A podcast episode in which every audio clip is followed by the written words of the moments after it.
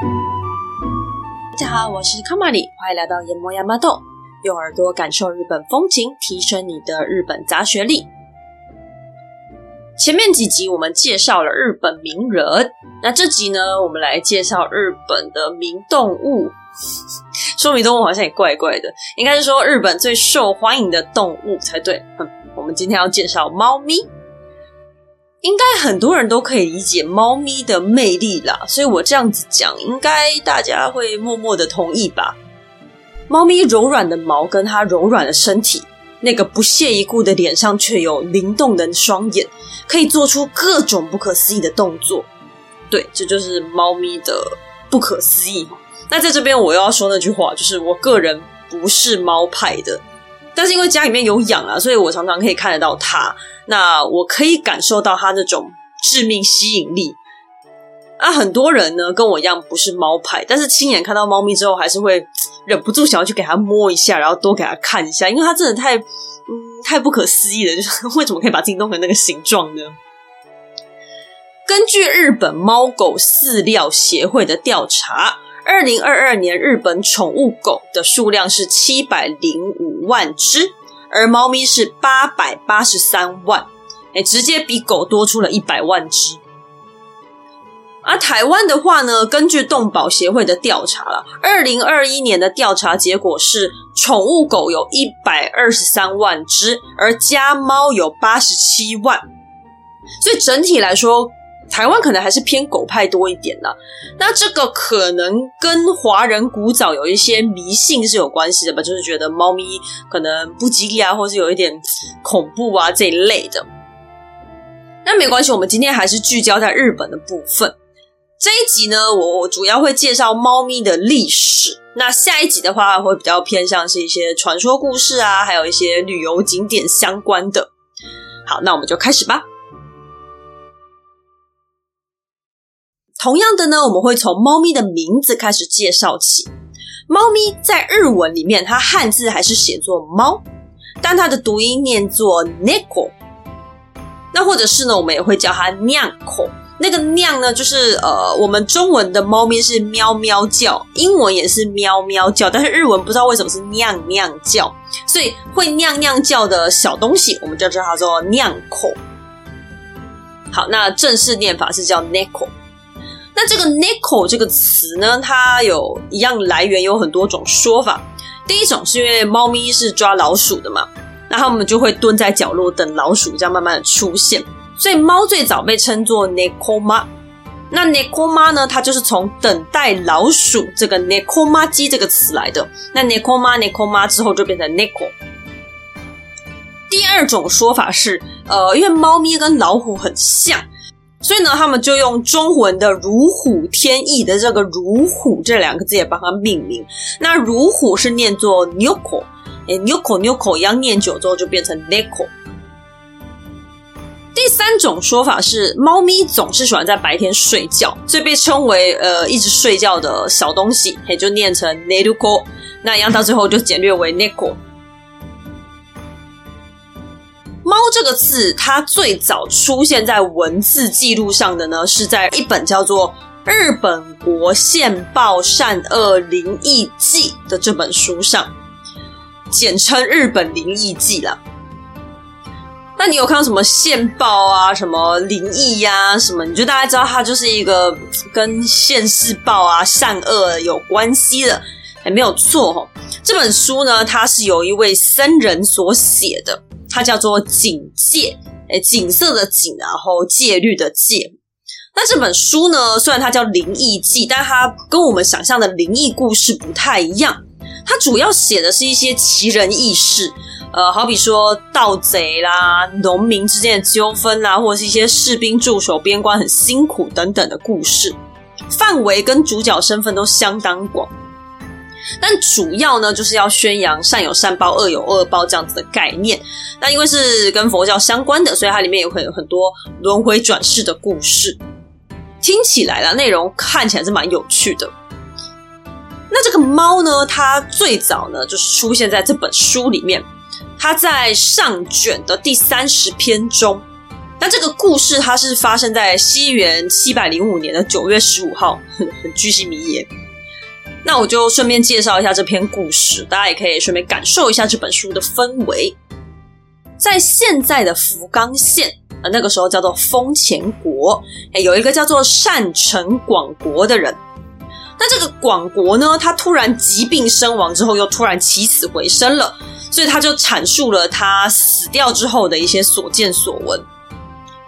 广国死掉之后呢，他就在地狱里面走来走去，然后就有遇到自己好多年前就往生的爸爸。他爸爸就跟广国说啊，自己在地狱受了多少苦啊，尤其是饥饿之苦。因为传说地狱是他不肯让你吃饱嘛，你就是去那边受苦的，怎么会吃饱呢？所以呢，爸爸他就很痛苦啊，那他就想很多方法，哎，他就觉得那不然我就回去找我的子孙好了。他就呢，为了填饱肚子，变成动物的样子，回到广国的家。过世的第一年，他先变成一条蛇，然后就当然不会有人让他进家门。我是不知道怎么会想要变成蛇嘞。那第二年是变成狗，但是还是没有办法进去，因为那个时候狗不大盛行养在家里面，就是习惯是放在外面的了。哎，这个我们可以再到第一集跟第二集去听关于狗的历史。好，总之，爸爸两次都没有成功。到了第三年，他把自己变成猫之后，他才顺利潜入家中，然后终于能够吃一顿饱饭了。其实这整篇故事的原文，它的宗教味比这个更重了，因为它的重点描述呢，诶，广国在地狱的一些见闻啊，还有爸爸身上所受的一些业报、那些罪什么的。那当然还有在劝人学佛向善的一些内容在里面。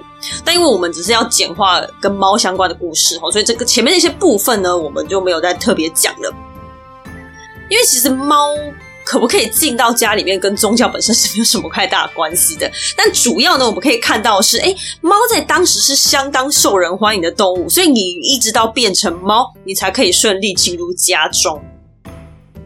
而有趣的是呢，在这个原文中，猫的汉字它是用狸猫的“狸”这个字写的，诶，不过它有特别标注读音是猫的那个 “neko”，所以大家就知道哦，它跟狸猫是两种不一样的动物。那我们来说说猫咪的历史。首先，我们先从它的祖宗开始讲起。大家可能不一定知道，我们之前在讲狗的时候有没有讲到这一段故事了？我们现在呢会分什么猫派、狗派啊？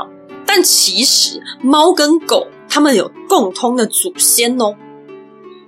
时间倒回到四千八百万到四千万年前，诶，那个时候的地球呢，它开始暖化，然后树木生长，于是，在现在的北美跟欧洲地区，就出现了许多丛林啊。丛林中呢，就出现了很多动物嘛。啊，这个时候就演化出一种有点像猫，又有点像鼬的生物，诶，中文叫做小古猫。那日文的是从英文翻译过来，叫做 Miyakis。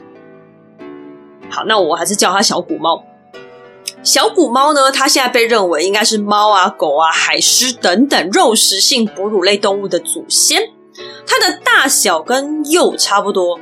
呃，这边的鼬不是指臭鼬，臭鼬呢，它现在跟鼬是分在不同的科别里面。鼬科的动物会有水獭啦，然后獾啊、鼬啊、雕啊、黄鼠狼啊等等等。你可以想象一下你认识的动物，然后去套在小虎猫身上。那总之，它应该不是很大啦，可能是人类可以环抱的大小这样子。小古猫因为在森林里面，它是需要爬树的，所以它的爪子是可以伸缩的，然后关节也相当灵活。虽然说它是肉食哺乳类的祖先，但是小古猫它是杂食性的。诶，它除了小动物之外呢，它还会吃一些蛋啊、一些水果等等等。啊，不过小古猫现在已经绝种了。那当时小古猫有很多种类别，就像我们现在狗有很多不同种狗一样，它们是有很多类别的。大约到了四千万年前，它逐渐分为两大派系，也就是后来的狗系跟猫系。那不过这两种系。在那个时候都是小古猫啊，所以之间并没有太大的差异。那你说，诶，那我要怎么区分它们？简单来说是狩猎方式不同。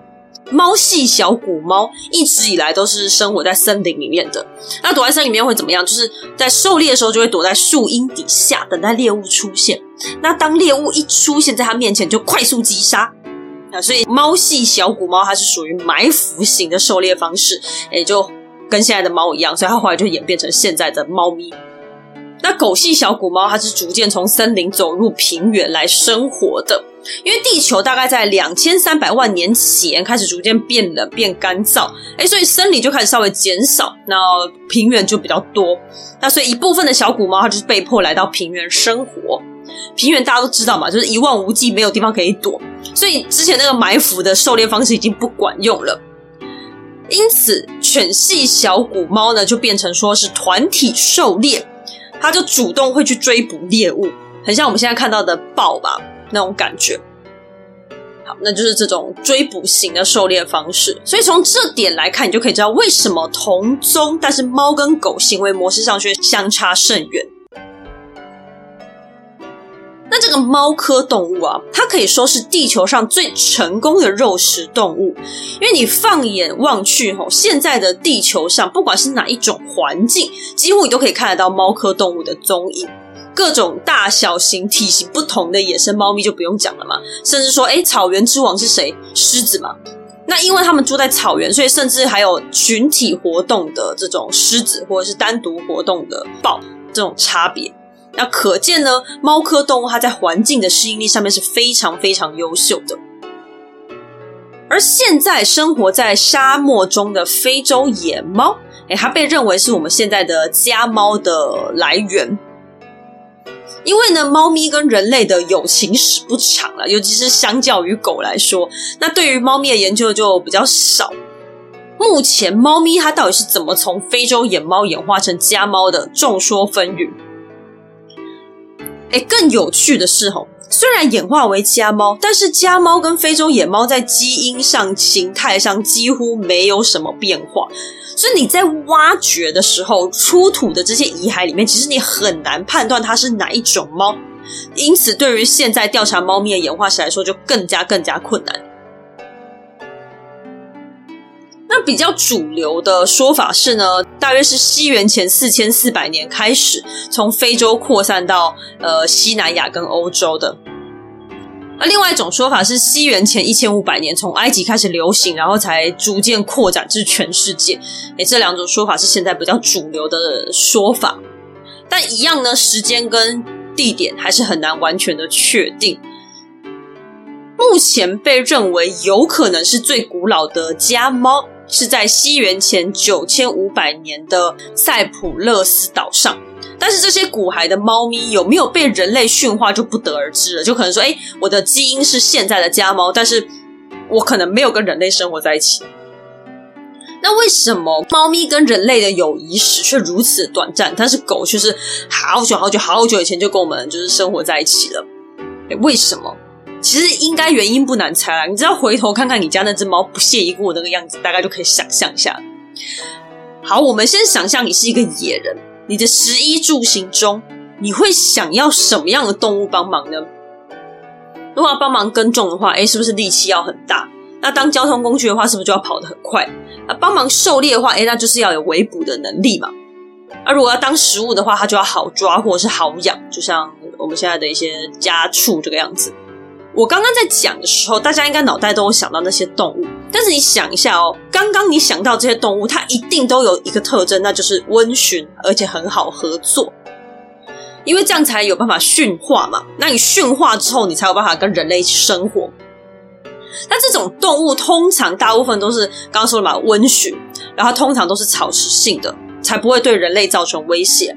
那还有一个很特别，是大部分都是呃团体生活的比较多。比如说像羊、像马，他们都是习惯一整群的。诶，为什么？通常啊，团体生活它会有一个领导者，就像我们之前看马嘛，马它通常都会有一个领头马，大家就跟着他跑这样子。他去哪，大家去哪。所以如果你要驯服这一整群的马，你只要驯服谁，你就驯服那只马就好了。所以，你如果要驯服五十只的马，你只要去驯服它的头，你就可以获得五十一只马。但如果你要驯服五十只豹，哦，别开玩笑，那你要驯服五十只豹，五十只豹有五十种个性，相当辛苦。好，那我们再回头看看我们的猫，刚刚以上的所有条件里面，基本上都不符合。它不听使唤，我行我素，而且，哎，拜托你没有被它控制就不错了，你还想要控制它吗？那再来，它能够帮你做什么？基本上也不能帮你做什么，它没有什么特别的，呃，至少我们现在是个野人，它对我们的食衣住行没有什么太大的帮助。所以，为什么人类跟它的相处史会比较短？是因为这样。那再来还有一个很有趣的点，就是我们刚刚说到的家猫跟以前的非洲野猫，它的基因是没什么改变的。这个其实，在动物的演化过程中是比较稀有的。例如说像狗好了，你想一下，它从以前可能是狼，那狼到现在的狗，它差别是很大的。所以它在跟人类相处的过程中，它的 DNA 是会不断改变的。但是猫它的基因没什么改变，这是很特别的。那为什么呢？因为它不需要配合人类，它不需要配合我们啊。那我们反正也改变不了它，所以我们就是相处在一起当室友。所以即使它长期跟人类相处，所以即使跟人类长时间相处，它还是没有演化的必要。唯一唯一有改变的呢，就是演化出了斑点花纹。因为斑点花纹在野外很容易被抓嘛，那你住在家里面就没有这个问题了。真是谢喽。那虽然基因上没有变化，不过他们还是有增加一些不同的能力啦。因为你跟人的家相处，你还是需要有一些基本的沟通能力跟群体生活能力嘛。那因为猫这种生物，它们古早以来他们就是独来独往，但是为了要跟人类沟通，所以他们就多了一些应付能力，然后还有群体生活能力，所以变成说，哎，现在有些野猫他们会组团一组这样一起生活。对，然后这个团体能力呢，就是为了要拿来应付我们麻烦的人类而 演化出来的。好了，那接下来我们来聊聊日本的猫咪史吧。那这边呢，我们先快速的、快速的带过猫咪在欧洲的发展。基本上啦，猫咪也是很受欢迎，尤其是埃及人好喜欢猫咪。但是到了中世纪，大家对于巫术的恐惧。因而发展出了所谓的狩猎女巫这种呃很可怕的活动啊。透过童话故事，我们都可以轻易的了解到，女巫的拍档通常都是猫。哎，因此呢，猫咪在欧洲有很长一段时间过得是蛮悲惨的。那这个猫咪数量的骤减呢，也导致老鼠越来越多，最后就演变成严重的鼠疫，也就是所谓的黑死病。那有的人可能会觉得啊，好难过，我好喜欢小猫咪，我不希望它们被欺负。对，上次狗的那一集在日本历史上是蛮惨的啦。但是今天大家不用担心，猫咪在日本历史上过得相当滋润，滋润到呢，我都为上一集的工具狗感到难过。二零零八年，在山崎义崎市这个地方发现了一具猫咪的骨骸。那义旗呢？我们在卑弥呼那一集有提过，它就是在福岛外的一个海岛，它叫做义旗岛。那义旗市就是在义旗岛上。那那个时候发现的这个猫咪骨骸呢，被认为应该是西元前一世纪左右的生物。那那个时候的日本是弥生时期，弥生时期的特色就是引进了一些稻作，大家开始会农业生活了。那那个时候呢？哎，就是从中国大陆引进了这个稻米的耕作技术嘛，那还有一些家畜，包含猪啊、鸡啊等等等，所以猫咪很有可能就是跟着这些东西一起进到日本的。不过这个之后吼就没有再发现什么猫咪的遗骸了啦，比较少，所以很有可能它就是处于单一特例的传入，而没有到大量繁衍。猫咪真正成为日本列岛上的居民是在六世纪左右的时候。上一集我们有提到，佛教传入日本的时间是在圣德太子的前十年，也就是飞鸟时期左右。而猫呢，很大的可能就是跟着佛经一起坐船来到日本的。诶，为什么要让猫咪上船呢？我们先想一下，船上会载着什么了？诶，最重要就是佛经嘛，这个不用讲了。那再来就是航海所需要的食物嘛。不过船呢是木头做的，所以它可能会有什么？会有老鼠诶。那我们该怎么防止老鼠呢？猫啊，所以猫就被放上船，当做守护这些货物的重要守门员。所以飞鸟时期到奈良时期这段时间呢，被认为是猫正式登陆日本群岛的时代。奈良时期之后呢，就到了贵族当道的平安时期。此时的猫呢，已经登岛完成啦。但是数量并不多，哎，所以算是极为珍贵的。而猫那优雅的身段、软浓的叫声，更是立刻就抓住了贵族们的心。稀有珍贵，加上摄人心魂的可爱，还有抓老鼠之高超的技术，贵族们立刻前仆后继的成为猫奴，形成日本史上第一波猫咪大流行。日本最早的猫奴日记是宇多天皇写的《宇多天皇日记》，哎，或者是称为《宽平日记》，无所谓哈，反正它就是一本天皇的日记就对了。那这个日记呢，里面写了满满的天皇是如何爱猫成痴的内容。这只备受宠爱的黑猫呢，是宇多天皇十七岁左右的时候爸爸给他的。那个时候呢，呃，宇多天皇他还只是太子，诶，他的爸爸还是天皇。那那个猫呢，是大臣献给天皇的礼物。但不知道是爸爸没兴趣还是爱儿子啊，反正那时候的天皇爸爸他就把这只猫给转让给儿子。那获得猫之后，过了三年，满二十岁的宇多天皇就即位，正式成为天皇。等于说呢，他在成为天皇的路上，也顺便成为了猫奴。宇多天皇的这只黑猫每天吃的是牛奶粥，但是牛奶粥可能不是我们现在想象的那种，呃，一碗牛奶里面浮着一些米饭的那种，不是这种东西，而是呢，把牛奶煮煮煮煮到凝固之后的料理，比较像是我们现在的乳酪吧。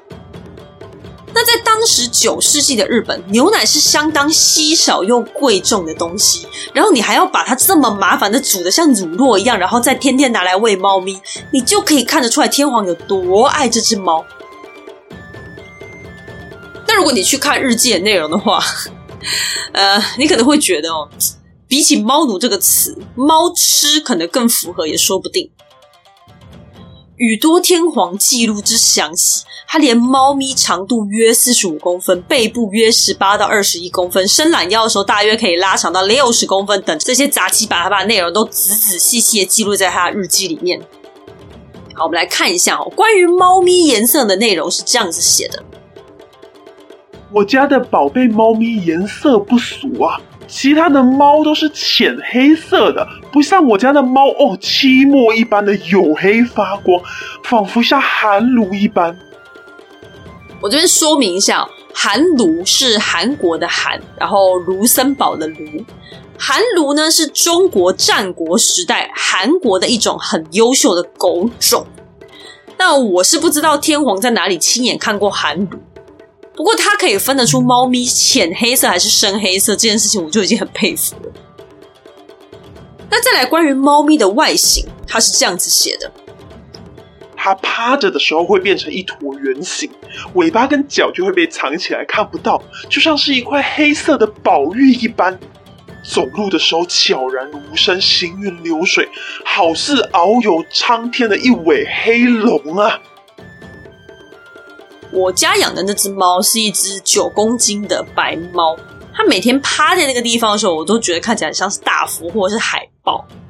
那、真是只能说哦，天皇不愧是天皇，写作能力就是不一般呢。真的就是那句话，我家的孩子最棒。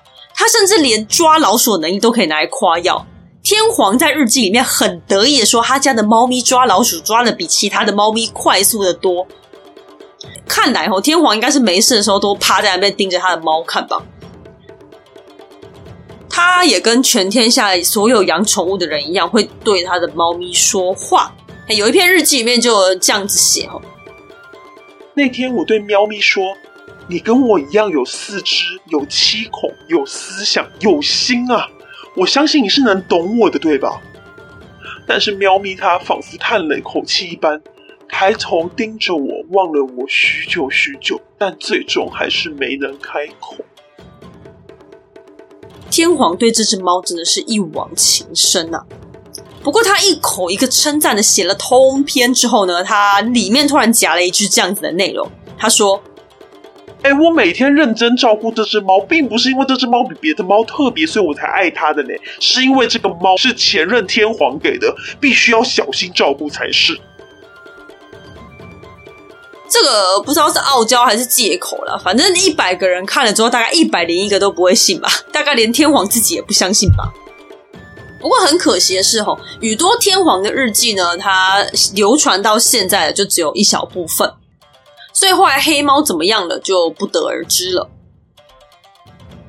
而宇多天皇之后过了大约一百多年，哎，同为平安时期的这个叫一条天皇，这位一条天皇呢，他也是一个猫奴，不过呢，他超越了猫奴或是猫痴的这些名号。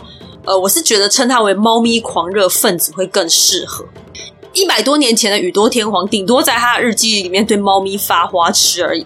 一百年之后的一条天皇更为霸气，他对猫的爱不能只在书面上，他要让他的猫有名有份、有权有势。哎，不知道的人还以为我们在讨论他的女人。那一天，一条天皇的猫咪生小猫仔啦。天皇龙心大悦，于是帮猫咪办了产养。产养呢是生产的产，然后养殖的养，哎，日文念作乌布亚西奶。那这个产养呢，它是一个习俗活动，是平安时期呢贵族的人生大仪式之一。哎，就像结婚啊、就职啊等等等一样，它是人生很重要的一环。产养呢，简单来说就是小孩子出生之后所举办的一个庆祝仪式，哎，用来祈祷小孩未来幸福顺遂，并且祝福产妇健康平安的一个活动。通常呢，小孩出生的第一天晚上算是初夜，也就是第一天嘛。从这一天开始，总共举办三到九天，哎，最多就是九天。那天数都是奇数啦，就是三五七九这样子，可以自己决定。因为在日本，奇数是幸运的数字，刚好跟我们华人的好事成双的双数是相反的。那这段时间呢，每天晚上都会有亲戚啊、朋友啊来家里面送礼啊，送什么衣服啊、食物啊，就是那一类新生儿的贺礼啊，并且会参加庆祝晚宴啊，大家就吃饭啊、唱和歌啊、弹奏乐器之类的。而产养的活动中有一个很重要的一个仪式，这个仪式呢叫做回周。回旋的回，然后紫米粥的粥，叫做 Meguri Gayu。那这个回粥，顾名思义，就是会有一碗粥被拿起来绕圈圈嘛，也没有错哈。这个仪式中呢，首先会有一个叫做问口的角色，还有七个叫做说口的角色。哎，这八个人会各拿一个盛了粥的碗，一边啜饮，一边在屋子里面绕来绕去，绕来绕去。那刚刚说的问口，他在绕的过程中，他就会问问题。那另外七个人就会回答。那你说，诶，问什么？回答什么？这个问跟答的内容是固定的，它比较像是一些咒文或者是属祝祷词这样子。好，我这样讲，大家可能有点模糊的话，我再举一个例子。如果以我们中华文化来说的话，就像我们在办丧礼的时候，如果是请道士来的话，不是会有一个环节，就是大家就会跪在下面，然后。道士就会用台语问子女说什么“无忧好不”，然后什么发大财啊之类的，然后下面大家就在那边回答“呜哦呜哦”，就是他问一句，我们就会答一句嘛。那其实大家有在听吗？呃，我先承认我自己是没有，因为我听不太懂台语，所以在那个场合我也是跟着旁边长辈一直大喊，他说什么我真的不知道。但是它就是一个必要的环节嘛，就是你有没有听懂不是重点，但是那个是一个必要的一个仪式。那这个回州就是像这样子的一个仪式。总之呢，这个平安时期的人，他们相信透过这个仪式可以驱逐那些魑魅魍魎、一些鬼魂啊、乱七八糟的东西，它可以让婴儿停止夜哭。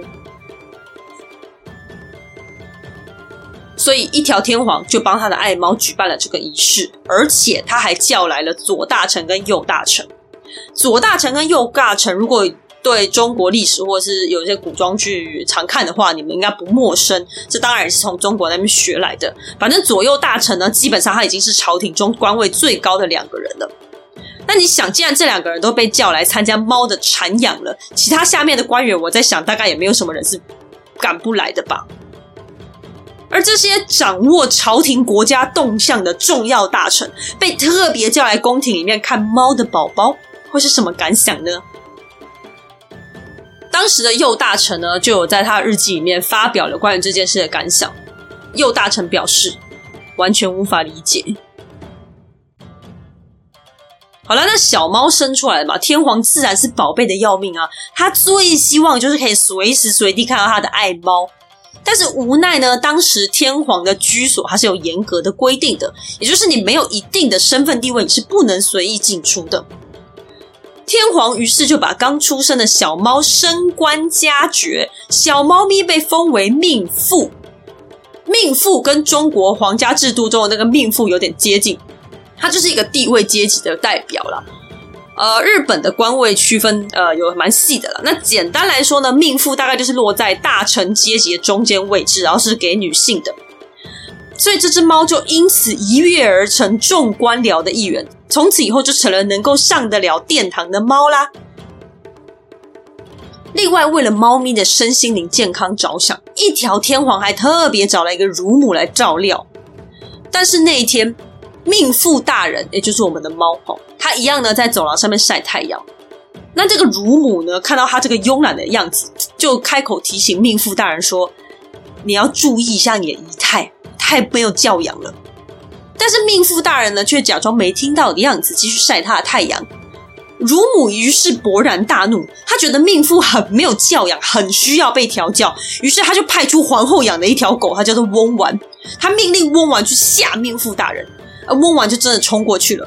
那命妇大人也真的被吓到逃了出去。一条天皇看到之后，怒发冲冠，理智线爆掉。他立刻把那个很衰的那只狗赶出宫廷，啊，顺便把乳母一起撵了出去。好，再次提醒，命妇大人是一只猫。每次讲一讲，都觉得自己也快要忘记它是一只猫了。对，所以一条天皇就是这样一个疯狂爱猫成痴的人。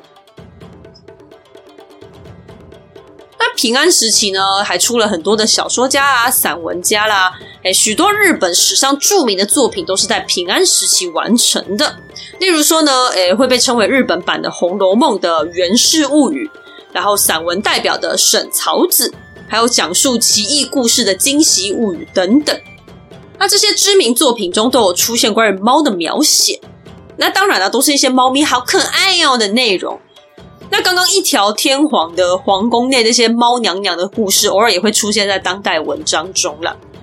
啊，不过这边我们就不特别念了哈，因为呃，这些作家可能人都还算正常，顶多就是用文章抒发一些对猫的爱意，而没有到上面两位天皇的痴狂。好了，那日本史上第一波的猫咪风潮，就随着平安时期的结束，也渐渐的消退了。很明显的看到呢，当初猫咪虽然是为了保护经书而坐船来到日本的，但在日本当地呢，它抓老鼠好像就变成它的副业，主业是取悦人类，来间接推动文学作品的创作吧。所以猫咪在那个时候是被当作宠物绑着养的。渐渐的呢，日本进入了武士掌权的时代。也许是武士克己的高度自制力，或者是武士不像贵族追求那些奢靡的不实之物吧。所以猫呢，一样被人爱戴，但是比较回归到他们的本业，就是抓老鼠。战国时期的时候，上层就开始呼吁要把猫咪放养，也让他们在京城内走动抓老鼠，而且禁止买卖猫咪。哎，所以从那时候开始，猫咪就开始增加，那老鼠数量也逐渐减少。战国时代结束之后呢，开始了将近三百年的和平时期——江户时代，也迎来了日本的第二波猫咪风潮。但这次呢，是平民阶层带起的。如果大家有听之前的故事的话呢，应该会有印象。江户时期它是一个庶民的时代，带动了整个庶民文化，例如说拉面啊、和果子啊之类的日本代表的象征物。这个时候流行什么？哎，基本上不用怀疑，就是百姓在玩的东西。那在平安时期的时候啊，猫是很珍贵稀有的物种。不过在这个时候呢，猫已经在日本生根了一百年，早就不是什么稀奇动物了。哎，大家都养得起。我觉得这个应该是他们兴起的第一个原因了。那再来比较间接的原因呢，是都市化。江户城呢，它是政治中心，所以积极的开始都市化，人口就逐渐增加。一个高级的城市，到处都是老鼠，哪里像话呢？而且江户的房子都是木造的，哎，老鼠哦，天敌中的天敌。再来呢，那个时候农业跟养蚕业也积极发展中，啊，老鼠真的不能再有了，所以猫忽然变成家家必备品，堪比今天的 WiFi 路由器吧。没有它，我们都不知道生活怎么过。那另外一个原因呢，是广告效应。很像之前吼，前面几年呢，我们有一些跟狗相关的影视作品爆红之后呢，就会带起大家养那种狗的风潮。当然，这未必是好事啊，就是希望大家不要太跟风，确定可以养一辈子之后再养。那不得不说，这确实是一种煽动人类的好方法。江户时期是没有电视动画的，那他们的娱乐品是什么？哎，想起来了吗？就是我们的浮世绘。那浮世绘是什么？还有它的一些故事哈，我们在十四、十五集的时候有详细的介绍过了。所以如果没有听过，你想要了解的话，建议可以去听听看。我这边就比较不多花篇幅介绍了。那浮世绘晚期有一个超级爱猫的绘师，他叫做歌川国芳。国芳画的猫那真的是一个多哦，主题跟猫有关没关，他都会画一只猫在那个地方。后来开始画拟人化之后呢，更是把猫当做主要角色，有名的猫作品比比皆是。那我这边举一个比较常见的，叫做《猫四号五十三匹》（Myokai Kobiki）。哎，这幅画，这幅画呢，它的背景是粉色的底，那上面有很多猫。这幅画呢，被称为是国方的猫咪代表作。那它很有趣。我们之前有介绍过东海道的五十三个驿站嘛？那这幅画呢，就有五十三个驿站的站名，再加上头跟尾，就是日本桥跟京都两个地方，总共是五十五个地名。那这个地名呢，每一个再搭配一只猫咪的图片。猫咪的图片呢，它会有一个谐音去演绎这个地名。好，我举例来说，例如说日本桥，日文叫做 Nihonbashi。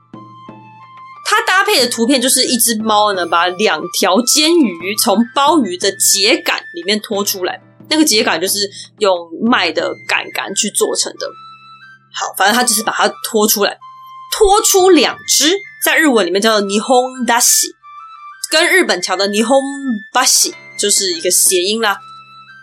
而猫咪的图片通常也会搭配当地的名产，也就是说你在看这张图片的时候，哎，你可以一边玩它的谐音梗。一边了解这个地名跟它的名产，是一幅相当有趣的画作。我有找到画作解释的网页了，他把这五十五个都有解释给你看。那我会把它放在文字说明栏位，或者是 IG 的链接里面也会有。如果你是有日文底子的朋友的话，我觉得也可以点进去看看。如果你有兴趣的话，那不会日文的朋友，你也可以进去看看国芳笔下的猫咪生动的姿态哦。那国芳爱猫爱成这样，他自己当然也有养了，而且不是那种一两只，是十几只。猫咪如果过世呢，他也是很慎重其事，像是在对待人一样，会帮他准备佛坛啊，然后立牌位供养它。画图的时候也会把它抱在腿上一边作画，也可以看得出来他跟猫咪的感情很好，而且是把它当做家人在对待。不过不知道大家有没有注意到？在浮世绘里面，我们看到的猫咪尾巴通常都不太长，因为我们一般吼对猫咪的印象后后面都会有一个在后面扫来扫去一条尾巴，但是在画作里面是比较少见的。这个不是因为什么版面有限不能画太长，而是它是有时空背景的原因的。在江户时期，刚刚有说嘛，因为房子都是木造的，所以很容易有火灾。那那个猫尾巴很长，它就会在那边扫来扫去，扫来扫去，很不小心就会把火盆给扫翻了。那扫翻也就算了，如果猫咪一吓到，尾巴勾着火盆，或者是点着火在那边乱窜，就会引发非常严重的大火灾。江户时代的房子吼，很多都是长屋，啊，所谓的长屋就是一大堆屋子连在一起一整栋的，所以就会有所谓的一家引火万家烧啦。猫咪虽然可爱吼，但是如果你引发这种灾难性质的火灾，那就是还是不能姑息的。所以江湖人他们就开始比较偏好短尾巴的猫。而另外呢，有的人会觉得说长尾巴会让人想要舍，就在后面这样嗯嗯嗯的撸来撸去，撸来撸去，所以也会比较喜欢短尾巴的猫，就是不要那个尾巴那么长的。不过所谓的短尾巴啊。呃，有的它好像就直接会是一个圆形的，就小小的。那有的呢，像浮世绘里面比较常见，就是它大概只有一般猫咪的三分之一到五分之一左右的长度。但这种猫呢，不管是哪一种，我觉得在台湾应该都不算常见。哎，所以我自己是没有亲眼看过。诶，如果有看过的话，也可以分享一下。江户时期过后之后呢，就是日本开始西化，就进入了明治时期。啊，渐渐呢，欧洲猫就开始传入日本，所以养猫的风气就更盛行了。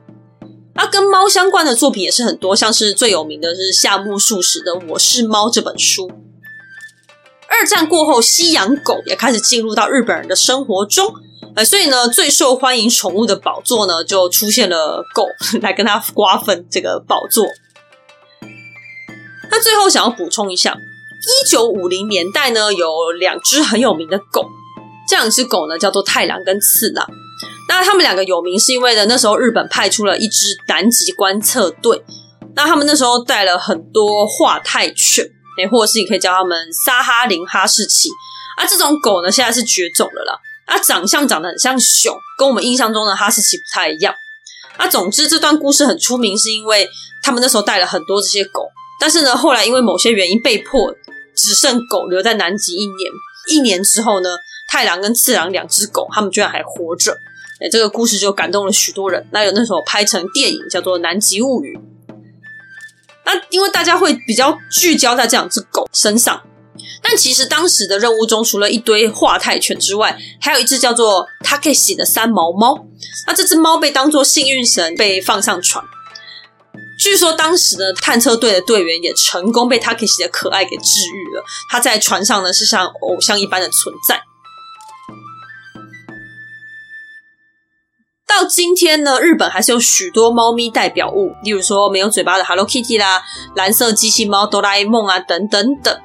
所以下一集我们会介绍猫咪的传说故事、猫咪相关的文化产物以及旅游系列的猫奴必去景点哦。今天谢谢你的收听，我们下集再见，拜拜。